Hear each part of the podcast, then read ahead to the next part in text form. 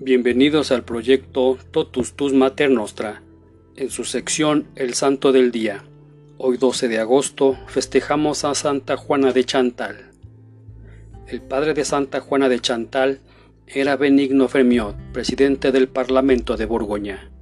El señor Fremiot había quedado viudo cuando sus hijos eran todavía pequeños, pero no ahorró ningún esfuerzo para educarlos en la práctica de la virtud y prepararlos para la vida. Juana, que recibió en la confirmación el nombre de Francisca, fue sin duda la que mejor supo aprovechar esta magnífica educación. Cuando la joven tenía 20 años, su padre, que la amaba verdaderamente, la concedió el matrimonio al varón de Chantal, Cristóbal de Rabutín. El varón tenía 27 años, era oficial del ejército francés y contaba con un largo historial de victoriosos duelos. Su madre descendía de la beata Umbelina. El matrimonio tuvo lugar en Dijon y Juana Francisca partió con su marido a Burbuli. Los tres primeros hijos del matrimonio murieron poco después de nacer, pero los jóvenes esposos tuvieron después un niño y tres niñas que vivieron. Por otra parte, poseían cuanto puede constituir la felicidad a los ojos del mundo y procuraban corresponder a tantas bendiciones del cielo. Pero la felicidad de la familia solo duró nueve años. En 1601, el barón de Chantal salió de cacería con su amigo, el señor Daulesi, quien accidentalmente le hirió en la parte superior del muslo. El varón sobrevivió nueve días, durante los cuales sufrió un verdadero martirio a manos de un cirujano muy torpe y recibió los últimos sacramentos con ejemplar resignación. Para demostrar que había perdonado de corazón al señor Daulesi, la baronesa le prestó cuantos servicios pudo y fue madrina de uno de sus hijos. Por otra parte, redobló sus limosnas a los pobres y consagró su tiempo a la educación e instrucción de sus hijos. Juana pedía constantemente a Dios que le diese un guía verdaderamente santo, capaz de ayudarla a cumplir perfectamente su voluntad. Una vez, mientras repetía esta oración, vio súbitamente a un hombre cuyas facciones y modo de vestir reconocería más tarde. Al encontrarlo en Dijon en 1604, San Francisco de Sales fue a predicar la cuaresma a Dijon y Juana se trasladó ahí para oír el famoso predicador. Al punto reconoció en él al hombre que había vislumbrado en su visión y comprendió que era el director espiritual que tanto había pedido a Dios. San Francisco cenaba frecuentemente en casa del padre de Juana Francisca y ahí se ganó poco a poco la confianza de ésta. Ella deseaba abrirle su corazón pero la retenía un voto que había hecho por consejo de un director espiritual indiscreto, de no abrir su conciencia a ningún otro sacerdote. Pero no por ello dejó de sacar gran provecho de la presencia del santo obispo, quien a su vez se sintió profundamente impresionada por la piedad de Juana Francisca. De acuerdo con una estricta regla de vida, consagraba la mayor parte de su tiempo a sus hijos, visitaba a los enfermos pobres de los alrededores, y pasaba en vela noches entera junto a los agonizantes. La bondad y mansedumbre de su carácter mostraba hasta qué punto había secundado las exigencias de la gracia, porque en su naturaleza firme y fuerte había cierta dureza y rigidez que sólo consiguió vencer del todo al cabo de largos años de oración, sufrimiento y paciente sumisión a la dirección espiritual. Tal fue la obra de San Francisco de Sales, a quien Juana Francisca iba a ver de vez en cuando a Annecy, en Saboya, y con quien sostenía una nutrida correspondencia. Durante algún tiempo la señora de Chantal se sintió inclinada a la vida conventual por varios motivos, entre los que se contaba la presencia de las carmelitas en Dijon. San Francisco de Sales, después de algún tiempo de consultar el asunto con Dios, le habló en 1607 de su proyecto de fundar la nueva congregación de la Visitación. Santa Juana acogió gozosamente el proyecto, pero la edad de su padre, sus propias obligaciones de familia y la situación de los asuntos de su casa constituían por el momento obstáculos que la hacían sufrir. Juana Francisca le respondió a su director que la educación de sus hijos exigía su presencia en el mundo, pero el santo le respondió que sus hijos ya no eran niños, y que desde el claustro podía velar por ellos tal vez con más fruto, por sobre todo si tomaba en cuenta que los dos mayores estaban ya en edad de entrar en el mundo. En esa forma lógica y serena, resolvió San Francisco de Sales todas las dificultades de la señora de Chantal. La santa inauguró el nuevo convento el domingo de la Santísima Trinidad en 1610, en una casa que San Francisco de Sales le había proporcionado a orillas del lago de Annecy. Las primeras compañeras de Juana Francisca fueron María Fabré, Carlota de Brechard y una sirvienta llamada Ana Costé. Pronto ingresaron en el convento otras diez religiosas.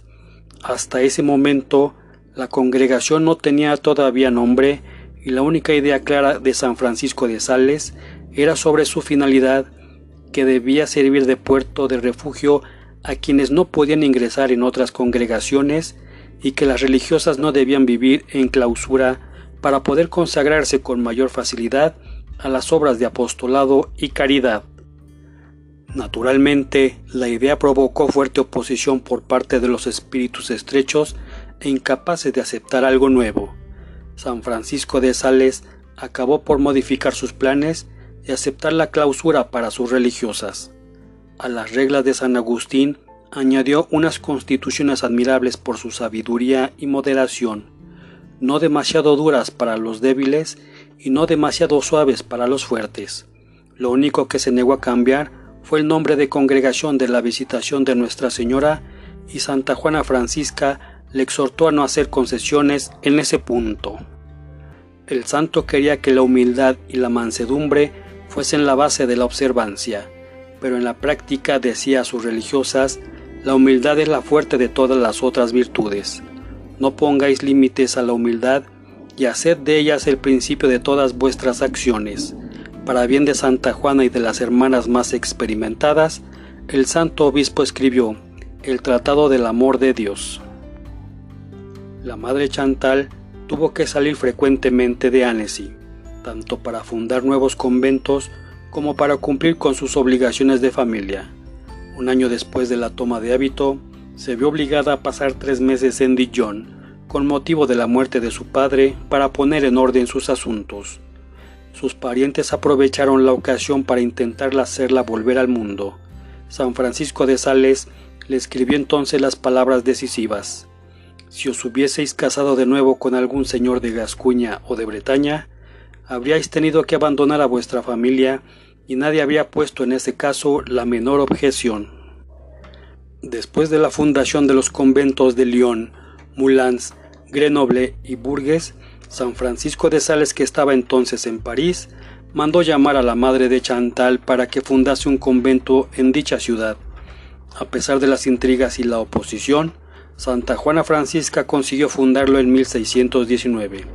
Dios la sostuvo, le dio el valor y la santa se ganó la admiración de sus más acervos opositores con su paciencia y mansedumbre. Ella misma gobernó durante tres años el convento de París, bajo la dirección de San Vicente de Paul, y ahí conoció a Angélica Arnold, la abadesa de Port Royal, quien no consiguió permiso de renunciar a su cargo e ingresar en la congregación de la Visitación. En 1622 murió San Francisco de Sales, y su muerte constituyó un rudo golpe para la madre de Chantal, pero su conformidad con la voluntad divina le ayudó a soportarlo con invencible paciencia. El santo fue sepultado en el convento de la Visitación de Annecy.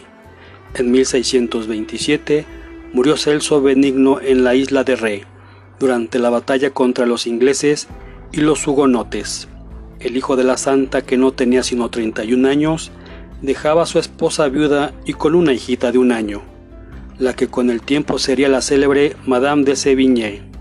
Santa Juana Francisca recibió la noticia con heroica fortaleza y ofreció su corazón a Dios diciendo, Destruye, corta y quema cuanto se oponga a tu santa voluntad. En los años de 1635 y 1636, la santa visitó todos los conventos de la Visitación, que eran ya 65, pues muchos de ellos no habían tenido aún el consuelo de conocerla.